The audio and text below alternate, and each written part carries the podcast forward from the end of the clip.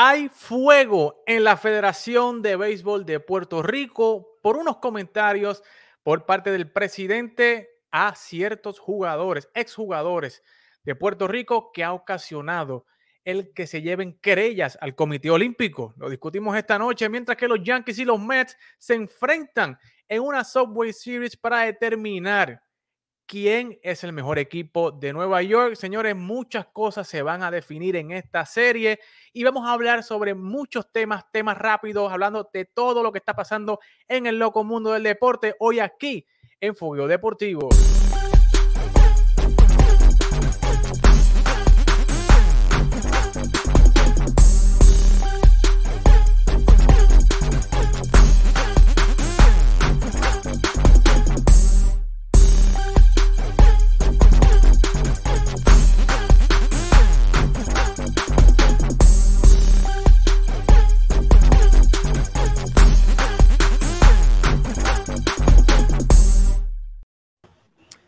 Señor, amigas y amigos fanáticos del deporte. Esta semana más en Fogueo Deportivo. Y sí, ahí están viendo a uno de los vaqueros mayores, Héctor Cruz, dándose, ¿verdad? El, el guille, dándose el guille, porque de verdad que vayan lució súper bien, lució dominante, lució como tenía que lucir en esta serie final. Muchos la daban 4-0, Héctor, que se iban en 4 en 5 partidos, pero Edile duro, durito esos primeros partidos y luego los, vaqueros ajustaron y del equipo de Bayamón, pero dos, los criollos y con los vaqueros, dime lo que es la que hay.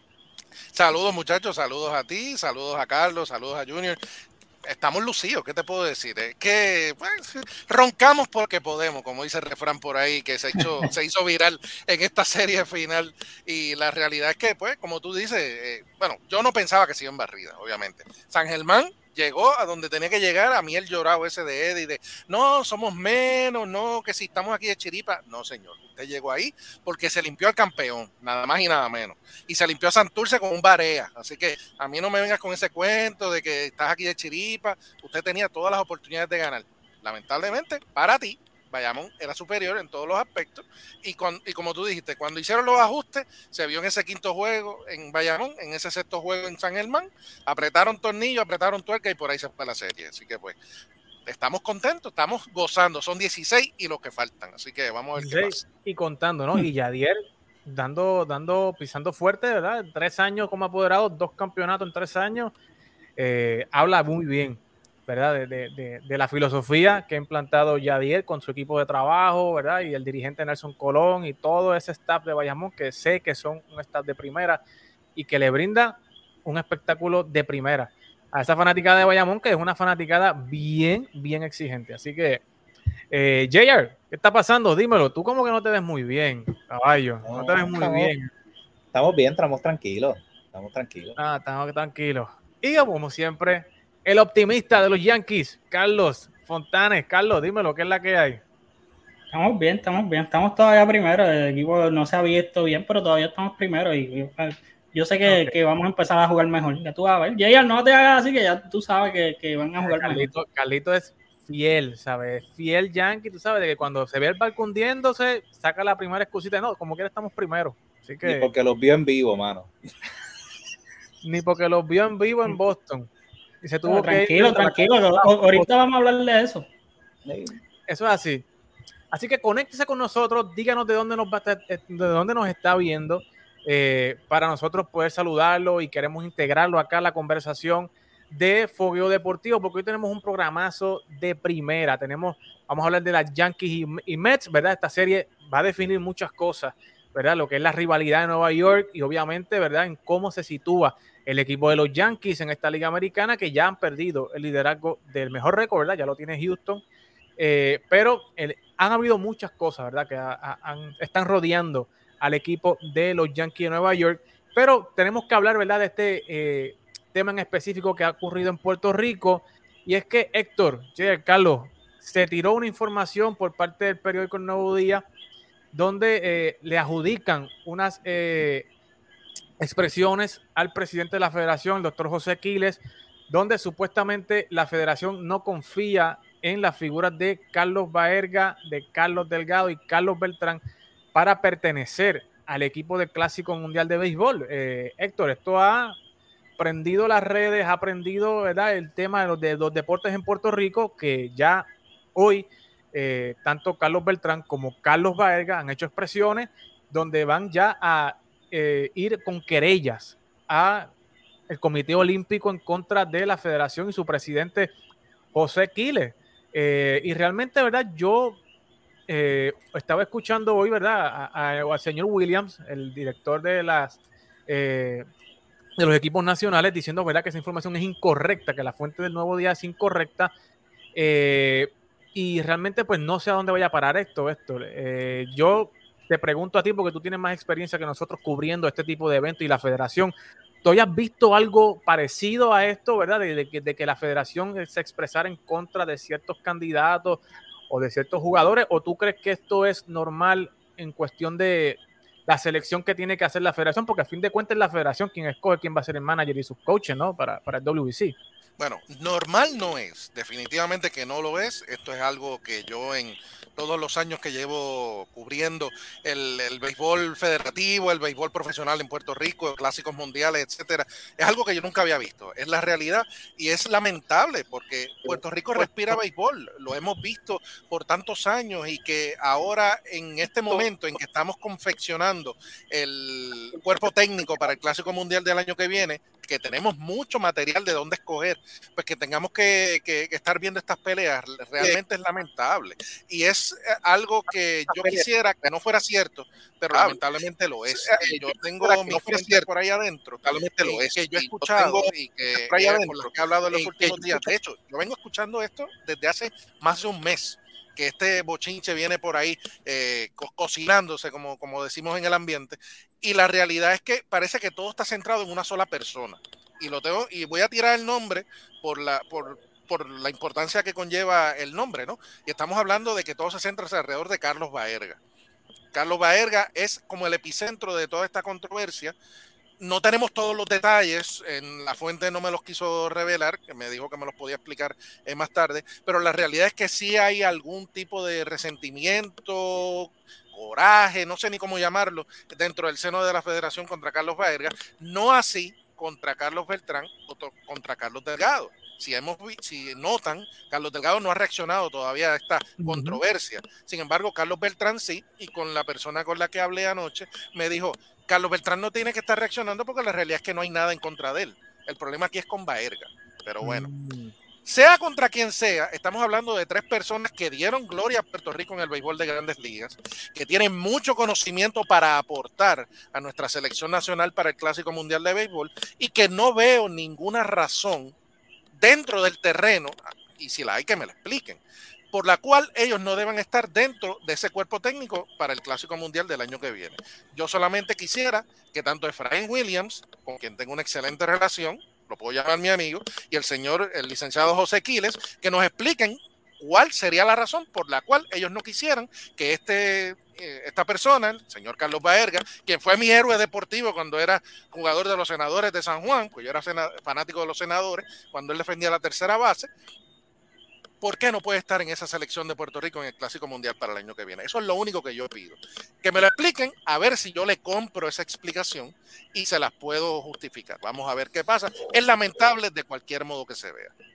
Carlos, aquí eh, con la información que nos trae Héctor, eh, definitivamente confirma, ¿verdad? Lo que ha habido aquí, eh, que hay una, para mí hay una lucha de poderes aquí, ¿verdad? Hay muchos candidatos, ¿verdad? Está Igor, hay mucha gente que está con Igor, mucha gente que está eh, con Carlos Beltrán públicamente, ¿verdad? Están eh, haciendo campaña a favor de ellos.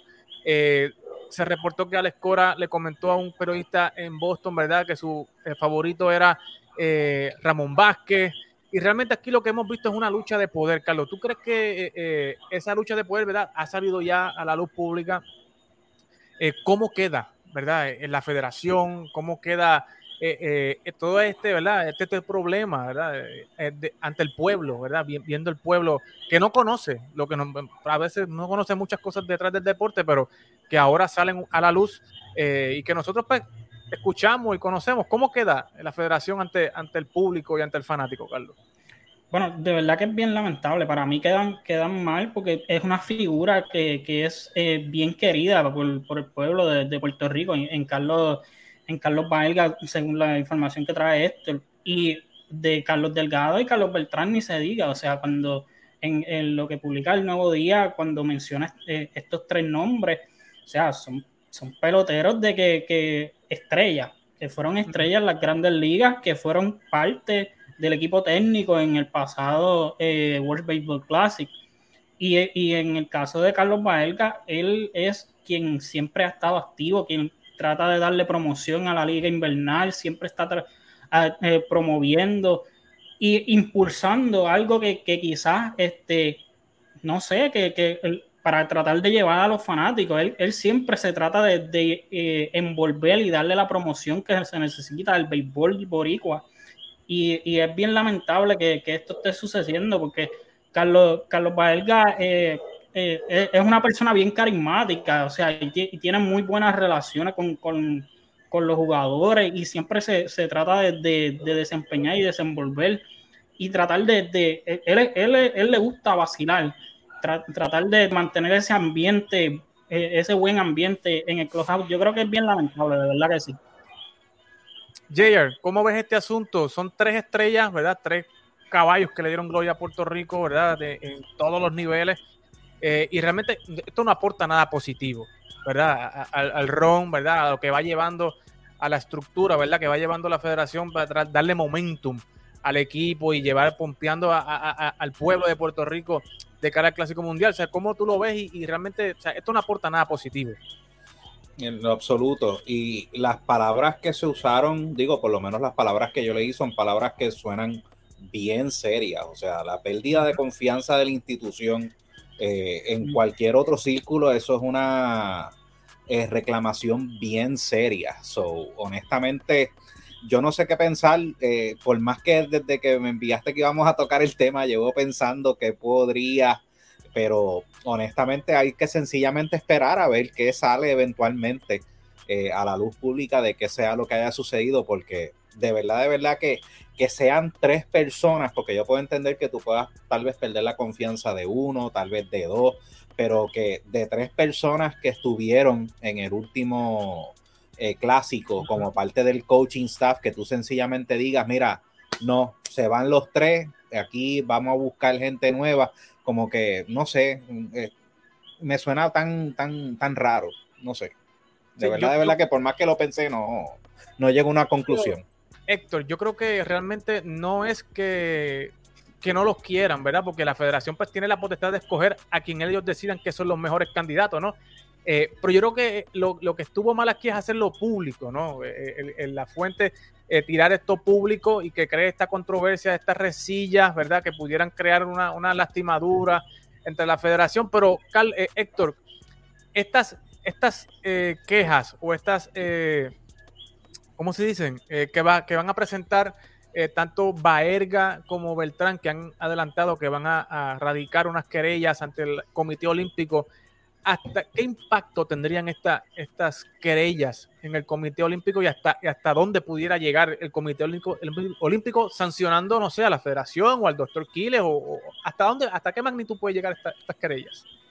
Bueno, la realidad es que de la información que tengo, y esto es meramente un tanto especulación mía, por llamarlo de alguna manera. Yo no soy abogado, yo no soy experto en cuestiones legales, ni mucho menos, pero lo que tengo entendido es que cada federación, en este caso que nos compete, la Federación de Béisbol Aficionada de Puerto Rico, es completamente autónoma. Todas las federaciones afiliadas al Comité Olímpico son autónomas. Y en ese sentido, en, un asunto como este, como la confección del equipo de Puerto Rico al Clásico Mundial de Béisbol, tanto los peloteros que la van a conformar como el cuerpo técnico, la federación tiene completa autonomía en decidir, como ya mencionaron hace un ratito uno de ustedes, quién lo va a conformar.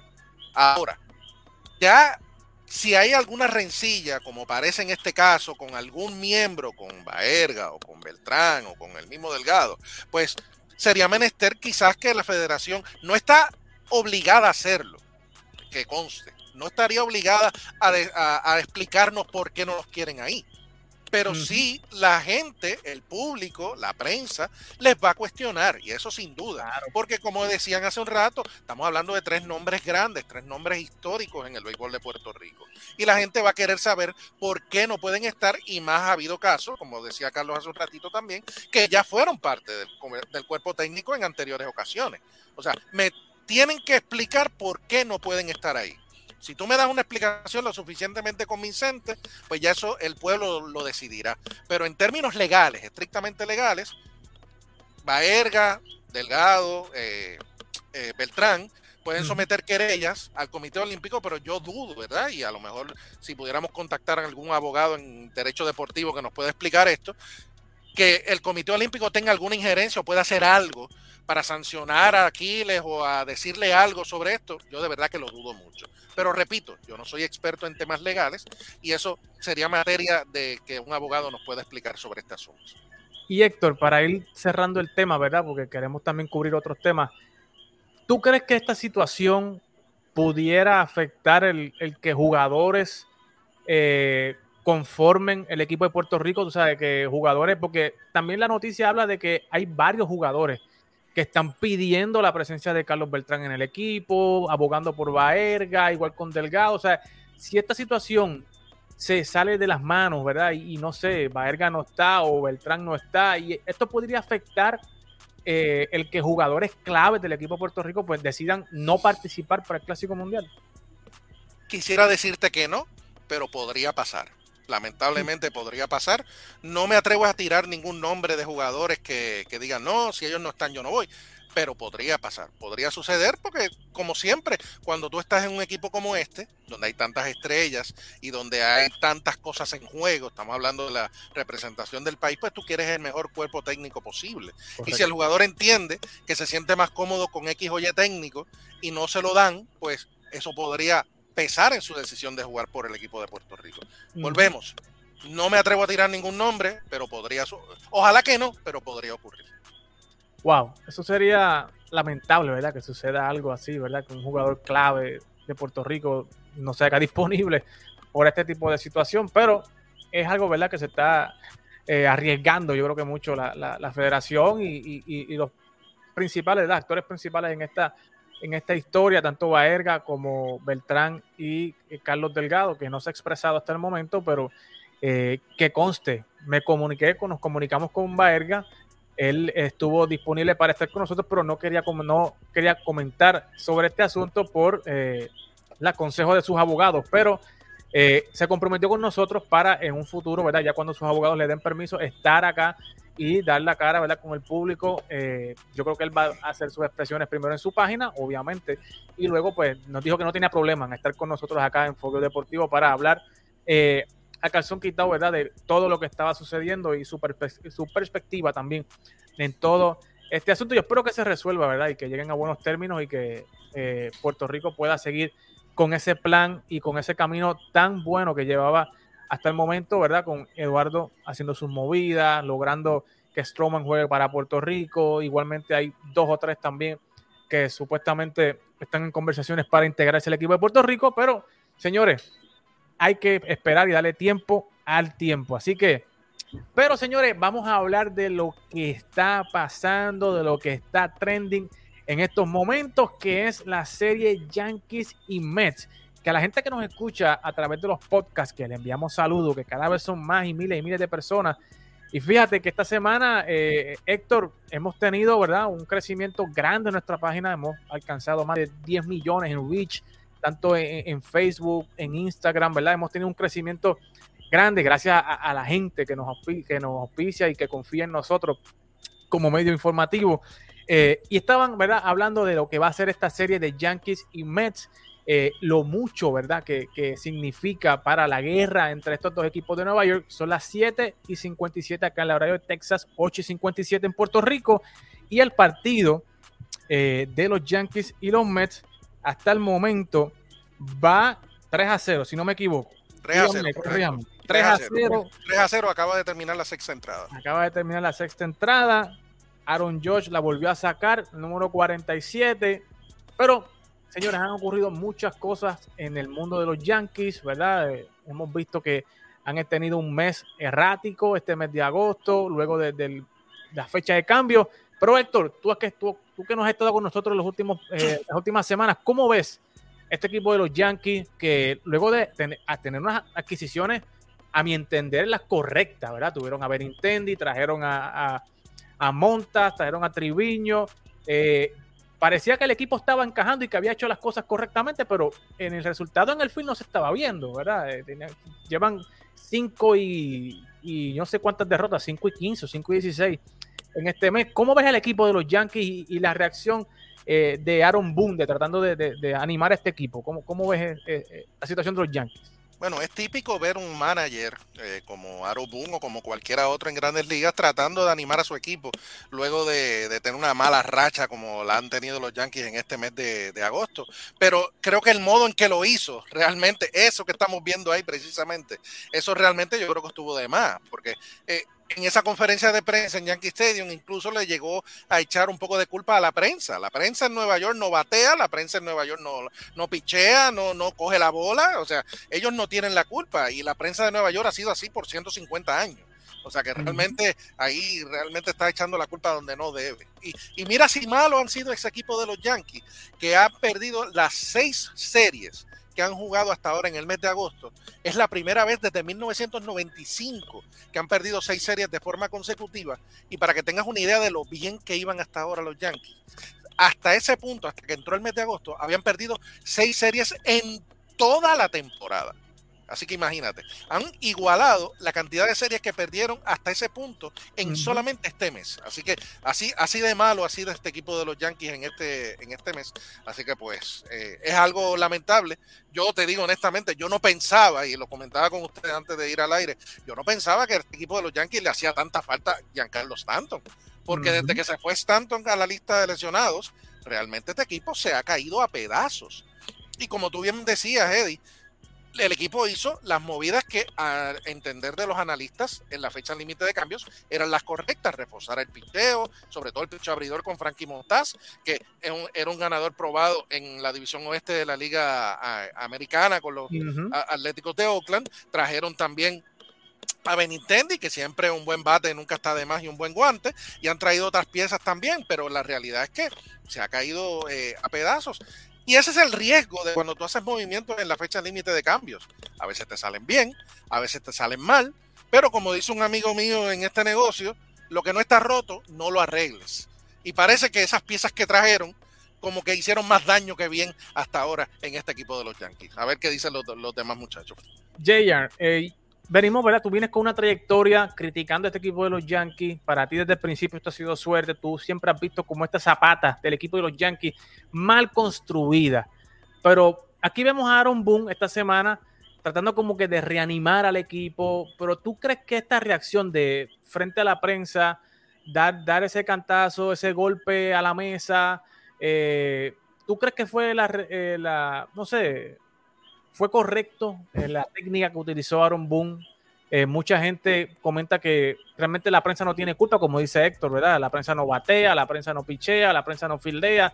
¿Tú crees que ese golpe en la mesa debía haberlo dado, no sé, en el clubhouse o, en algún otro lado? Pero realmente, ¿sabes? Yo no sé, a mí, para mí lució mal Aaron Boone en, en ese sentido gracias por repetir que la prensa no batea, la prensa no picha, porque los Yankees tampoco lo están haciendo. So, obviamente, eh, la prensa tiene que hacer sus preguntas referente a qué está sucediendo con el equipo. Eh, esto para mí fue practicado, no fue eh, totalmente genuino de su parte. Y yo, honestamente, yo no sé si es que ya yo estoy tan prejuiciado contra Aaron Boone que esto yo lo tomo como un cliché sin significado y ya yo estoy cansado de los clichés con, sin significado de Aaron Boone, esto de que, ah, está ahí, lo que tenemos que hacer es agarrarlo. O sea, mira, yo no sé, o sea, yo no te entiendo qué es lo que, cuál es el qué es lo que tú estás tratando de llevar, cuál es el mensaje que tú estás tratando de llevar. Y referente a lo que dijo Héctor, eh, mucha gente dice que el, la fecha de cambios o el tiempo de cambio fue bueno para los Yankees.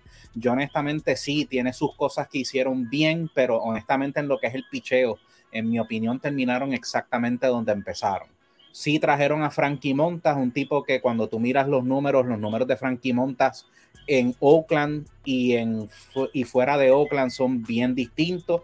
El tipo fuera de Oakland no es tan efectivo como es en Oakland. Claro, cuando tú tienes por, por territorio foul 2 par 3 para aquellos que juegan golf, pues obviamente es mucho más fácil lanzar en Oakland. Y adicional a eso, traes a Montas, sales de Montgomery, o sea que entraste a la fecha de cambio diciendo que necesitabas un abridor, traes un abridor, sales de otro abridor, terminaste exactamente donde empezaste. No hiciste absolutamente nada que fuera realmente eh, significativo. Y lo de que Giancarlo Stanton está haciendo tanta diferencia, es, sigo diciendo lo mismo. O sea, este equipo tiene muchas lagunas y en mi opinión, eh, por más que yo no quiera decirlo, porque yo sé que en el último que en el último live que estuvimos, este, uno de los muchachos preguntó si yo realmente era fan de los Yankees. Sí, yo soy fan de los Yankees. Yo quisiera que mis Yankees se fueran 162 y 0 en la temporada. Yo soy fan de los Yankees, pero yo tengo que ver la realidad. Y la realidad es que mis Yankees no son un equipo que no son tan buenos como empezaron, no son tan malos como están haciendo ahora mismo. So, en mi opinión, honestamente, si es algo entre medio, pues es un equipo mediocre. Es un equipo del bonche, no un equipo que está listo para ganar la Serie Mundial. Carlos, ¿tú estás de acuerdo con las expresiones de Jair de que el equipo es un equipo mediocre, que no está ready para ganar la Serie Mundial? ¿O tú crees, o, tú crees que en contra de la 2 a 3? 3 a 2. 3 a 2. Acaba, Vogelbach acaba de conectar con de Vogelbach. Vogelbach. Wow. Tremenda adquisición de los Mets ahí, desde los Piratas. Ese gordito eh, batea, batea en cantidad, muchachos. Gordito tiene power. Pero Carlos, eh, dame tu reacción a, este, a, esta, al equipo, ¿verdad? Lo que han hablado Héctor y, y JR. Eh, a tu entender, ¿tú crees que este equipo es un equipo mediocre que no está ready para ganar la Serie Mundial? ¿Y qué te parece el golpe en la mesa de Aaron Boone frente a, la prensa? O sea, ¿esto va a causar algo? Mira, yo voy a empezar con, lo de Aaron Boone. Yo creo que, lo de Aaron Boone fue más bien ellos. Esto viene escalando poco a poco la frustración que tiene el equipo. Y yo creo que más bien él estaba buscando, o sea, ya él no encontraba qué más decir. El equipo no está respondiendo ofensivamente, esa es la realidad. Estaban anotando eh, apenas casi tres, tres carreras por juego. Eso, eso es bajísimo. O sea, tú no vas a ganar, anotando dos carreras por partido, tú no vas a ganar jamás y nunca. Eh, piezas como Benitendi, Díaz Lemegio, Anthony Rizzo, Gleyber Torres, Aaron George, incluso, todos estaban bateando eh, durante los últimos 11, 13 juegos por debajo de, los 200. O sea, ninguno estaba bateando, no hay producción ofensiva y estamos tratando de, ver ¿Qué podemos hacer eh, para tratar de iniciar la energía del equipo? Eh, hace el fin de semana pasado yo estuve en Boston, en la serie de, los Yankees contra Boston, y la realidad es de que eh, el equipo se veía sin energía. Esa es la realidad. Tú comparabas cómo se veía este equipo, se parecía la energía se parecía mucho a cómo se veía el equipo del año pasado, del 2021. Esa es la realidad. Eh, yo creo que, en parte lo que hizo Aaron Boone empezó a crear conciencia, luego llaman a Oswaldo Cabrera. esto es un chamaco que, empieza a tratar de inyectar energía en el equipo. Eh, vimos en el partido de ayer eh, cuando anotaron Anthony Rizzo tratando de, de, activar esa energía. En el partido de hoy también lo mismo. O sea, que poco a poco están tratando de, inyectarle energía al equipo. Y eso es lo que necesitan. O sea, y, yo creo que ese era el mensaje que estaba tratando de, llevar Aaron Boone por encima de cualquier otra cosa. Yo sé que, que eh, la prensa no tiene culpa de, de, nada. Yo creo que el mensaje no era para la prensa, el mensaje era para el equipo, porque sabían de que todo esto se iba a ir viral. Pero realmente, Carlos, el puño sobre la mesa, ¿sabes? No sé, era necesario. Es que yo creo, yo creo, yo creo, exacto, esto era más bien, o sea, y, vuelvo, a mí, en lo personal, como fanático, a mí me gustó esa parte. ¿Por qué? Porque Aaron Boone se salió de lo que él siempre es. Él se salió, o sea, yo no encuentro qué más hacer. Pues entonces yo voy a tratar de hacer algo fuera de lo, de lo que yo estoy acostumbrado a hacer para tratar de inyectarle un poco de energía a este equipo. Y yo creo que, que oye, el no sé cómo, cómo termina el juego hoy, eh, pero los últimos dos juegos se han visto mejor. Yo creo que, que, que y algo que ha hecho es, eh, ha cambiado a Benintendi de primer bate, le inyecta contacto, velocidad a, la alineación, esa parte alta. O sea, lo hemos visto que él está tratando de mover, de mover las fichas en su alineación. Definitivamente. Definitivamente. un, saludito a, vamos, un, saludito a, Javier eh, Vélez, que nos está saludando desde Carolina, a Rafael Ross, que nos está saludando desde República Dominicana. Excelente transmisión, nos dice saludito a Rafael, igual a Luis Espada, David Mato, también desde la República Dominicana. Eh, ya, lo dijo, Luis Espada, después del, después del error viene el palo, Eso, es así, es una regla no escrita. Tú sabes, tú sabes cómo yo sé que, y, y porque esto a mí honestamente no me hace ningún tipo de diferencia la reacción de Aaron Boone, es porque se vi, si tú comparas la reacción de Aaron Boone cuando Aaron Boone se cansó de que Aaron George le estuviesen cantando los, los, lanzamientos bajos, esa fue una reacción mucho más natural de lo que se ve en ese video. O sea, en ese video se nota, esto es practicado, yo lo voy a hacer, esto va a venir en tal momento. O sea, se vio tan... Eh, nuevamente, yo no sé si es mi problema con Aaron Boone, que ya yo Aaron Boone no lo soporto, pero si yo lo comparo, si yo lo comparo como él reaccionó cuando él se cansó de que le estuviesen cantando los lanzamientos bajos Aaron George, eso fue mucho más natural y yo agradecí eso mucho más de lo que agradezco este momento por parte de Aaron. Héctor, ¿los Yankees tienen solución o, realmente tú ves a estos Yankees entrando a septiembre malitos, malitos? Bueno, están entrando cojeando a septiembre, ya casi estamos, ya hoy estamos a 22, ya estamos a 8 días de que acabe el mes, a 9 eh, días. Así que van a entrar cojeando a septiembre. La ventaja que ellos tienen es que obviamente como amasaron una diferencia tan grande a mitad de temporada en términos de juegos de diferencia en la división, pues ese colchón les ha permitido sobrellevar esta mala racha que sabíamos que iba a llegar, porque como decía JR, pues el equipo no es tan bueno como empezó jugando, ni tan malo como está jugando ahora. Hay una parte intermedia ahí. La realidad es que el equipo tiene talento para sobrellevar esta, esta mala racha. Es cuestión de que se reenfoquen nuevamente y que puedan volver a, las aguas. Yo creo que van a terminar ganando la división. No creo que tengan mayor problema. Ahora, al momento y como el formato de la postemporada este año cambió, pues van a chocar contra ese equipo de Houston en algún punto y eso les va a pesar, porque como sabemos, Houston es la potencia ahora mismo en esa liga americana y van a tener la ventaja de la casa. De localidad en la localidad, en el béisbol, dicen que no importa, pero la realidad es que para Houston sí importa, porque ha jugado muy bien en su casa.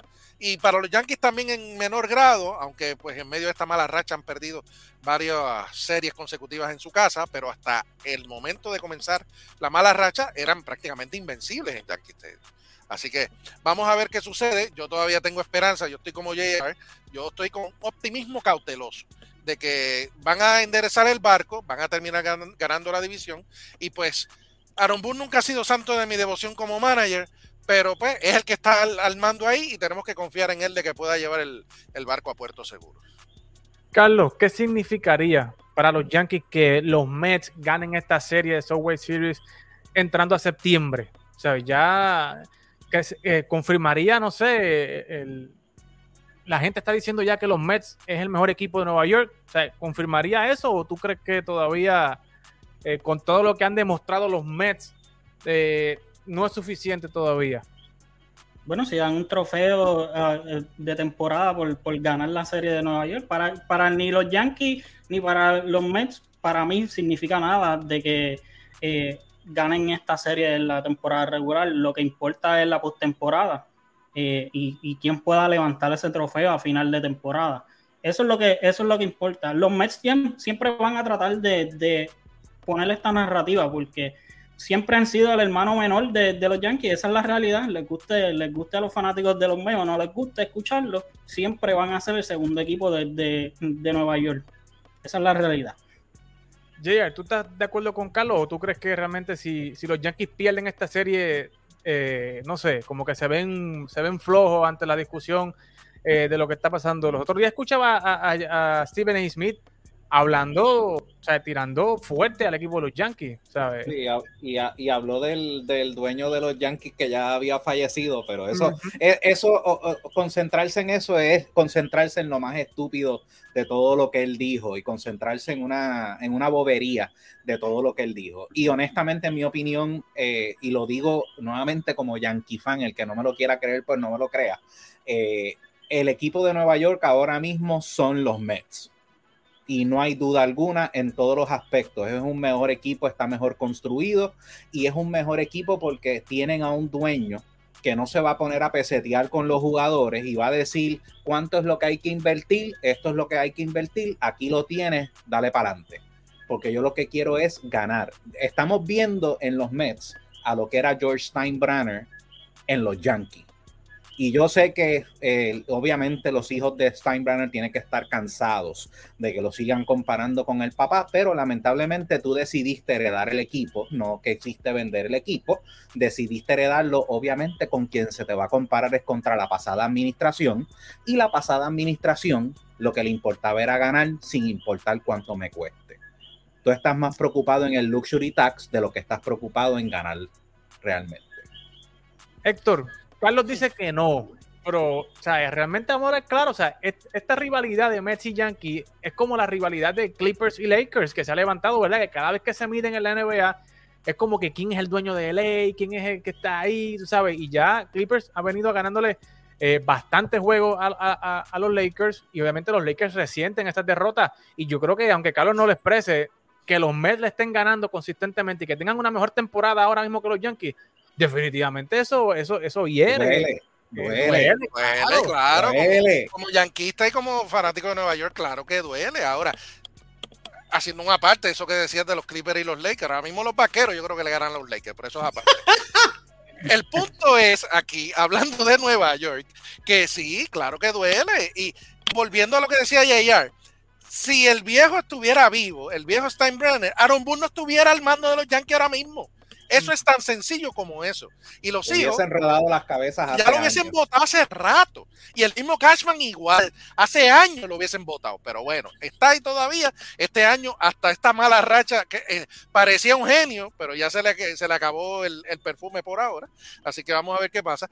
Los Mets, pero como decía Carlos, Carlos tiene razón en ese sentido tanto los Mets, ahora con este dueño que está gastando a manos llenas y lo que quiere es campeonato, como la tradición de los Yankees, esto es championship or bust. Eh, que, que, tú me ganes una serie en temporada regular, pues mira, chévere, me ganaste, bueno, tengo un trofeito ahí que nadie lo va a mirar porque no creo que lo vayan a exhibir en ningún lado. Yo lo que quiero es ganar la serie mundial. Ese es el objetivo grande en Nueva York para los dos equipos. Y yo creo que para los 30 equipos, pero en Nueva York más todavía por la cantidad de dinero que se invierte y por el mercado que es. Así que realmente duele en el orgullo de los fanáticos, pero al final lo que buscan ambos equipos en la serie mundial y hoy día, ahora mismo, el equipo de Nueva York, hay que aceptarlo, son los Mets. Son los Mets. Carlos no está de acuerdo, pero eh, por lo menos no lo expresa. Pero yo sé Dije hasta hoy. Hasta, hoy, claro. Pregúntame de nuevo. Mira, si, si eso, si eso los hace sentir bien a los fanáticos de los Mets, pues mira, son el, el, equipo, el equipo de Nueva York este año. El año pasado ganaron la serie y ni siquiera entraron a los playoffs. Nosotros nos eliminamos en, en el juego de White Card pero ninguno de los dos equipos ganó, nosotros entramos a los playoffs, ellos no entraron. Así que, por eso es que yo digo, eh, eh, la temporada regular, quien gana esta serie, para mí me da igual. Eh, eso se llama bragging rights, eso es para pues, echártelas un poquito y ya. Eso a nosotros, eso a nosotros que no vivimos en Nueva York no nos importa. Eso le importa al que vive en Nueva York, que le va a pasar por el lado a alguien que tiene una gorra de los Yankees y le va a decir tres cosas y va a seguir caminando. Y el de los Yankees se va a tener que, ¿sabes? Callar la boca porque sabe que pues.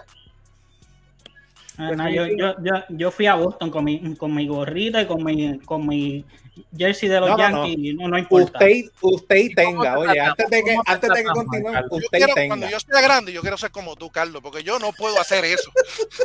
yo, como, pero, pero, en mi caso yo no lo puedo hacer porque soy prensa, ¿ves? Lamentablemente cuando voy a Boston, pues no me puedo identificar con nadie, pero yo quiero ser como tú cuando sea grande. Pues, y Carlos no se puede quejar, en Boston lo tratamos súper bien. Él no se quería ir de allí. Él no se quería ir. Él me testeaba acá y Eddie, esto está aquí, Boston es tremendo. ¿sabes? Aquí me han tratado a mí, olvídate. Los sitios de Se comer. portaron bien, se- las no, no puedo decir que no se portaron bien, se portaron No, no, en Boston se pasa Lo bien. único- Yo tengo muchas amistades. único- la verdad que la- el ambiente es increíble en Boston. Ah, Lo único malo que tiene es el equipo, no es nada. Lo único malo que Boston tiene es el equipo. Sí, aquí Omar Salgado dice que ustedes saben que el equipo de los Mets tiene mejor equipo que el de los Yankees. Bueno, ahora mismo sí. Estamos totalmente de acuerdo. El récord habla por sí solo, sin Está bien duda. construido y, y realmente el estar de picheo, ¿verdad? Y todo esto, ¿verdad? Sugar está jugando. Yo creo que es su Es que- mejor año. Esa baja de, de Montgomery, y, y yo no sé si hay un problema en el camerino de los Yankees o algo está pasando tras bastidores, pero esa baja de Montgomery Fue tanto ilógica como le chocó a todos los jugadores. Porque. Y, desde, que llegó a, desde que llegó a San Luis ha ganado. y es que saliste de tu, de tu lanzador, de tu iniciador más consistente, no el más sólido, porque obviamente, y ya honestamente, yo Cole no lo declaro un ace. Néstor ya- Cortés. ya- Néstor Cortés. Es que ahora mismo el- el- el- el Néstor ace es de ese el- el equipo ace es Néstor equipo. Cortés. Sin duda. Eh, Montgomery era tu, tu, tu, tu iniciador más, sol, más consistente, o sea, él te salía siempre cada, cada cuatro o cinco días, te tiraba las entradas, aunque me saltaran a palo y los Yankees no me dieran apoyo de carrera, yo voy a seguir ahí tirándote entradas, cosa de tratar de ahorrarte ese bullpen lo más posible y de que tú salgas de él y para colmo saliste de un tipo que está en una bota de caminar, que no puede caminar. O sea, nu- nuevamente, como dije, traíste a Ah, Monta, saliste joder. de Montgomery y terminaste donde mismo empezaste. 4 a 2. 4 a 2. Eh, los Yankees anotaron otra carrerita, así Sí, que eh, La acaba de remolcar Eh, Benintendi. Benintendi, ¿de quién estábamos hablando, viste? ahí está. Pero, eh, como dijo, como dijo Jr., o sea, eh, los Yankees salieron de Montgomery, hasta ganando en San Luis, salieron de Joey Galo, señores, que en los últimos siete juegos, yo no sé qué le ha echado los Dodgers a Joey Galo, pero en los últimos siete juegos está batiendo 3-13 con tres cuadrangulares, 5 RBIs. Eso es bien sencillo, güey. Eddie. Eso es bien sencillo. No pudo manejar la presión de Nueva York. No todos los jugadores pueden soportar el peso de las rayas de los Yankees. Pero tampoco Yo lo dije tanto. cuando lo cambiaron, que él iba a batear, porque es un hombre que no puede soportar la presión mediática. Así que olvídate. Pero tampoco es para tanto porque escuché de esos tres honrones, dos fueron contra jugadores de posición que los pusieron a pichar en blowout. So, bien, pero no eso- sé si la estadística dice cuadrangular, no dice contra es, quién es- fue. es cuadran- está bien, Es pero cuadrangular. eh, contra, Tienes que pegarle a la pelota jugador- como quieras. contra un jugador de posición, digo, excepto Freddy Freeman, que hasta Anthony Rizzo lo poncha, pero cualquier jugador contra un, contra un jugador de posición lanzando batea bien. Pero O yo sea, creo que las, pos- posibilidades de tú dar un hit y dar un cuadrangular aumentan exponencialmente. Pero yo creo que los Dodgers han hecho buen trabajo en, poner, en posicionar a Joey Gallo en, en buenas, ¿verdad? En buenas situaciones para que batee, para que pierda ese miedo, ¿verdad? Y para tener ese bate zurdo eh, que le viene bien. Y de hecho, los Dodgers también firmaron, anunciaron ¿verdad? una extensión a, a este muchacho, Max Muncy, que, oye, esta, esta temporada, Carlos, está batiendo punto bicicleta.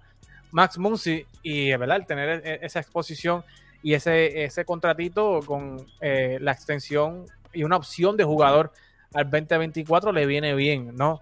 Y realmente, eh, para terminar, Héctor, yo quiero hablar del de, de equipo de San Diego, ¿verdad? Que ha estado en Candela, eh, con, ¿verdad? Con el positivo de, Fernando Tatis, las adquisiciones de Josh Hader, no, ha, resultado eh, traer a George Hader. eh, y no sé, como que veo a, Juan Soto tratando de hacer demasiado con Machado, ¿verdad? Y, se dijo que Tatis habló con el equipo ya, pero yo no veo como una actitud de, de parte del equipo a Tatis, ¿verdad? Como que dándole un break, una segunda oportunidad o una tercera oportunidad. Ya han quitado casi todas las promociones de Tatis. Eh, donde quiera que está Tatis en, el parque, lo han quitado la promoción y están sustituyéndolo con Juan Soto. Esto, a tu entender, Héctor, tú que estás trabajando ¿verdad? Con, con prensa a más alto nivel, ¿será este el principio del fin de Fernando Tatis en, en San Diego? ¿O tú crees que.? Yo, bueno, no me atrevería a aseverar que sea el principio del fin, porque a el hombre le dieron un contratazo, o sea, sin haber tirado, sin ser una superestrella en grandes ligas, solamente la posibilidad de que fuera una superestrella le dieron 320 millones de dólares. Y eso no se lo dan a cualquiera.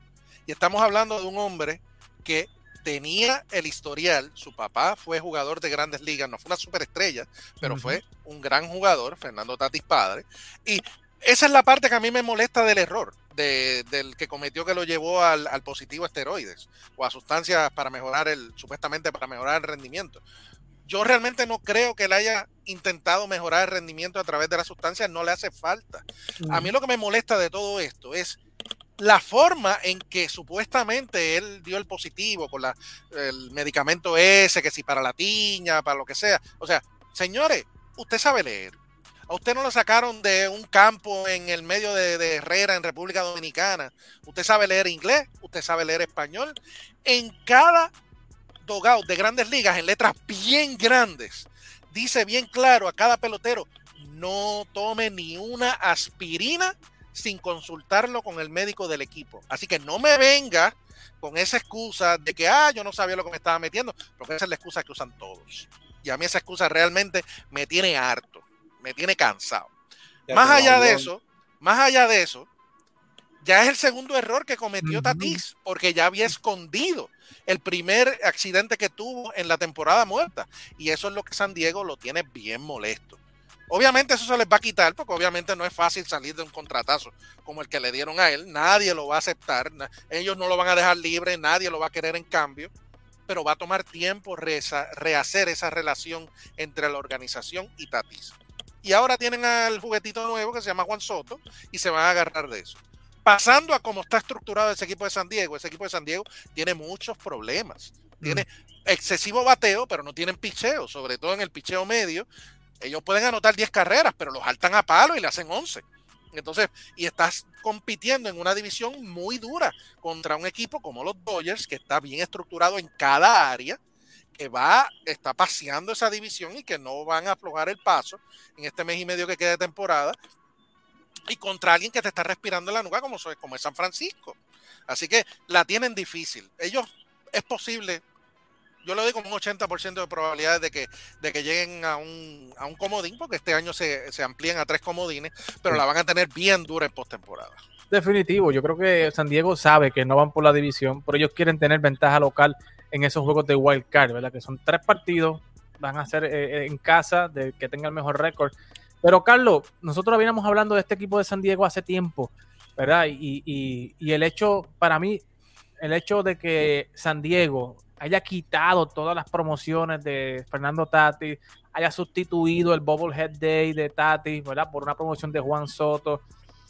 ¿Sabe? Para mí da mucho de qué hablar y, posiblemente nos estén dando luz de lo que pueda hacer el futuro de Fernando Tatis en ese equipo, ¿verdad? Porque como dice Héctor, le dieron 320, 340 millones pero, señores, realmente el quitar toda la promoción, el básicamente borrar a Fernando Tatis del equipo, de la imagen del equipo, cuando Tatis había hecho, había, se, había, se había puesto como la cara del deporte, ¿verdad? Y el borrar a Fernando Tatis de toda la organización, de las promociones, de, la, de todo, y sustituirlo con Juan Soto, para mí no son buenas noticias para Tatis.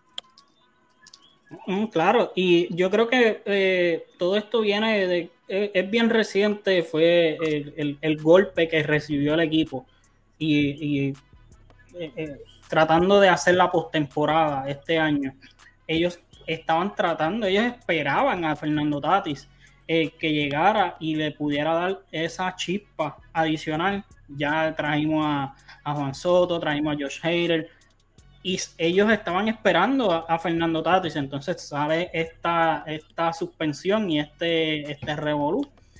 Y es, como un golpe bajo al equipo. O sea, y porque hemos visto las expresiones que han hecho diferentes compañeros de equipo. Y eso lo que te da a entender es, es, de que nosotros estábamos confiando en ti, te estábamos esperando y tú nuevamente nos defraudaste. Y yo creo que, todo lo que viene eh, ocurriendo en cuestión al equipo, que quitaron lo del, lo del Bobblehead y, todo esto, es, porque básicamente es bien reciente. Ellos pues van, se van a reponer y, pues eh, pasará eh, van a pasar la página, eventualmente tienen que pasar la página porque ya, ya lo tienen amarrado por ese contrato tan largo. Eh, obviamente, mi pregunta a, esto, yo, yo entiendo de que él no va a estar elegible tampoco el año que viene si entran a los playoffs. No, esa suspensión aplica solamente a esta temporada, a esta postemporada. A esta postemporada. Sí, porque son 80 juegos que obviamente tiene que cumplir en el momento de la suspensión. Al equipo le quedan como 40 y pico. O sea, el resto de esta temporada, si llegan a la postemporada, no puede jugar y tiene que cumplir el resto en la próxima temporada. Pero ya ahí sí sería elegible para. Si llegaran en el 2023, sí, sí les tocaría, sí. Pero tampoco, eh, eh, tampoco puede jugar en el Clásico Mundial. es bien importante, porque el Clásico se, se rige por las reglas de grandes ligas. Pero sí podría jugar en la Liga Invernal Dominicana, en donde pertenece a las Estrellas Orientales. Pues, eh, mm, mm, porque mi duda era esa, porque como al él tener que servir juegos de suspensión también el año que viene, pues yo, yo me preguntaba, pues él va a ser elegible para la postemporada del año que viene, porque todavía él, él, le quedan eh, por cumplir juegos. Pero entonces, pues eh, ahí tienen un poquito de, de, aire. Ellos pueden volver y ajustar en la, en la temporada muerta, rellenar los espacios que, que, los huecos que tiene este equipo.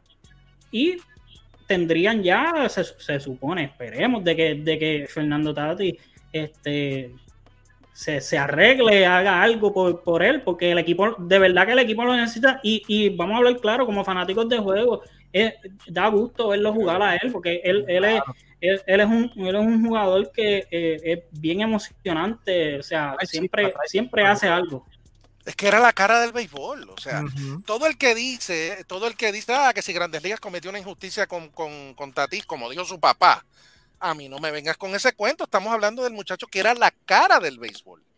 Y tú no me vengas a decir que Grandes Ligas va a hacer eso con alguien como él sin razón eso no, no lo puedo entender realmente. Y, lo que dijo Pedro Martínez a mí también como que, eh, me, molestó en, el sentido de que él echándole la culpa al equipo de, los padres de San Diego, eso está como que de más porque aquí no estamos pregando cuando es chiquito, ya él es, ya es un, ya es un adulto, él sabe, él sabe y él puede, como tú bien dijiste, él sabe, sabe leer lo que hay en el contrato, lo que puede consumir, lo que no puede consumir, lo que, lo que puede hacer, lo que no puede hacer. Así que él no, el, equipo no puede estar detrás de él todo el tiempo. no son chiquitos, punto. Yo creo que precisamente el problema con Tatis es el contrato. Eh, eh, yo veo el, el, el progreso de los contratos en Major League cosa de darte tu oportunidad a que tú vayas madurando para que cuando, si te conviertes en una superestrella y logras hacer todo ese dinero, que tú seas de una, de una mentalidad lo más madura posible para tú poder manejar, tener tanto dinero y bregar con todo y trabajar con toda esa fama. En mi opinión, el haberle dado a, a Tatis ese contrato ya después de su primer año, o sea, a, una, a un muchacho tan joven, eso, eso le afecta tanto porque eh, yo, me, yo estoy aquí para comerme el mundo. Mira el contrato que a mí me dieron después de solamente un año en jugar en grandes ligas. Yo me voy a comer el mundo. A mí no importa lo que nadie me diga. Y esa no es la realidad. La realidad es que sí, te están dando el dinero porque entienden y saben el, lo que tú podrías dar. Pero tienes que dejarte regir por lo que son las reglas y tienes que respetar las reglas. Y en mi opinión ese fue el problema. O sea, eh, si te están diciendo desde el principio que tú no puedes ni tomarte, si te da dolor de cabeza, tú tienes que primero hablar con un doctor para poder tomarte algo para el dolor de cabeza. O sea, no me... Y entonces para colmo, la mamá salió con una historia, el papá salió con otra historia distinta. O sea, fue que nunca se pusieron de acuerdo en cuál era el embuste que iban a meter. So, no se las puedo creer, no importa ya cuál sea la realidad, no hay forma de creerse. Y tú ni siquiera, o sea, tú ni siquiera apelaste. si, tú, Si, tú, sabes de que, o crees de que no hiciste nada.